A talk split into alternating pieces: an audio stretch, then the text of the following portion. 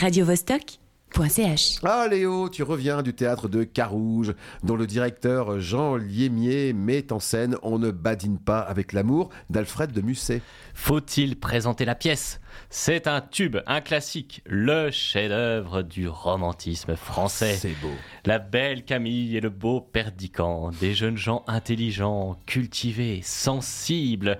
Ils se retrouvent après dix années d'absence au château du baron, le père de Perdican, qui a l'intention de les marier. On s'attend à des retrouvailles enflammées entre deux êtres passionnés, aux hormones ardentes. Mais la rencontre est finalement glaciale. Camille, jupe plissée et crucifix autour du cou, est décidée à retourner au couvent.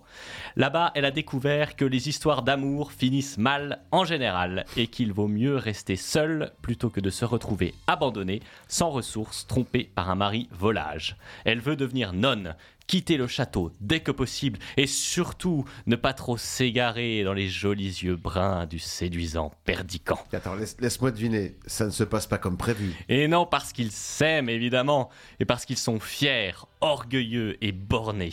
Leur désir, ils les cachent et les transforment en un jeu de pouvoir cruel, une escalade de provocations, de joutes oratoires déchirantes.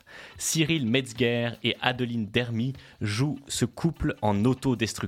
Ils sont éblouissants. Ils parviennent à rendre à la fois la poésie de la langue de Musset et sa fluidité. Des images magnifiques, intenses, qui explosent comme un feu d'artifice à chacune de leurs rencontres. Les deux interprètes s'engagent avec intensité pour incarner des personnages à fleur de peau, qui essaient de dominer leurs émotions mais qui sont toujours au bord de l'explosion. Deux arcs tendus, deux volcans bouillonnants, deux noyaux d'énergie attirés irrésistiblement, comme des trous noirs qui s'effondrent l'un sur l'autre et engloutissent tout dans leur spirale. Oh, quelle passion Des volcans, des trous noirs. Est-ce qu'on en ressort vivant de toute cette tension? Oui, on peut souffler le temps d'un rire. Le texte est construit sur un contrepoint. À côté du tragique duo maudit évoluent des caricatures absurdes. Roland Vouillot incarne un baron ahuri qui ressemble à un gros œuf à l'accent valaisan.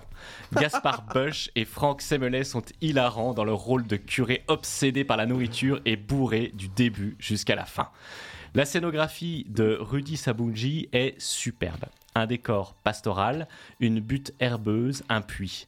Un immense cadre suspendu dans les airs pour reproduire l'intérieur du château. Au fond sont projetées des peintures créées spécialement par Régis de Martrin Donos. Des paysages réalisés sur le motif dans un style proche des premiers impressionnistes. L'ensemble, éclairé magnifiquement par les lumières de Jean-Philippe Roy, inscrit le spectacle dans une esthétique minutieuse, à la fois figurative et poétique. Le comédien et musicien Simon Eschiman accompagne la représentation de sa voix douce et de sa guitare subtile. Un soir d'été à la campagne, ambiance délicate et élégante, un temps parfait pour s'ouvrir les veines, s'écorcher le cœur et voir couler ses passions. Hmm, Ça donne envie. Tu n'es pas assez romantique, Zebra. Mais non On ne badine pas avec l'amour mêle de nombreux thèmes qui témoignent des mutations de la société du 19e siècle. La quête d'absolu d'une génération perdue, la volonté d'émancipation des femmes et leur soumission à des idéaux ar- archaïques, la violence exercée par des hommes qui refusent de réguler leur libido. La critique de l'éducation religieuse, l'orgueil destructeur des enfants gâtés d'une aristocratie coupée des réalités. Un mélange de cruauté, de désir, de mépris se déverse sur le plateau. Un déferlement d'émotions et de tirades sublimes qui expriment des sentiments puissants, de ceux qu'on dit qu'ils nous font nous sentir vivants. Mais les deux héros de Musset nous répugnent autant qu'ils nous fascinent. Est-ce qu'on veut appeler amour leur égoïsme et leur aveuglement? Ils se nourrissent de la violence qu'ils s'infligent l'un à l'autre.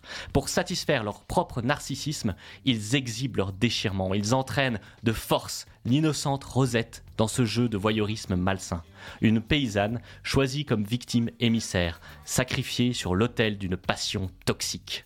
Elle mériterait qu'on lui laisse un peu plus de place, Rosette, effacée entre les pitreries des personnages comiques et les effusions des amants tragiques. Elle détient une des clés de l'intrigue. Elle nous rappelle que des mots sont des mots. Si les riches peuvent s'abandonner à leurs emballements comme un jeu sans importance, c'est parce que d'autres subissent, à leur place les conséquences. La pièce se pense en deux temps. Celui de la représentation nous éblouit par les moyens déployés au service d'une esthétique magnifique, par l'engagement de l'ensemble des interprètes, par la beauté des décors. Mais il ne faut pas s'arrêter là. Il y a une richesse à questionner ce dont on a été témoin, interroger les clichés du romantisme qui baignent beaucoup de romans et de séries d'aujourd'hui, remonter à la source, bien plus complexe, ironique, pessimiste et ambiguë qu'on l'imagine. Le printemps arrive. Déjà, les couples fleurissent. C'est le bon moment pour aller à Carouge, découvrir ou redécouvrir le chef-d'œuvre d'Alfred de Musset. Comme le disait la chanteuse, le temps de l'amour, c'est long et c'est court, ça dure toujours, on s'en souvient. radiovostok.ch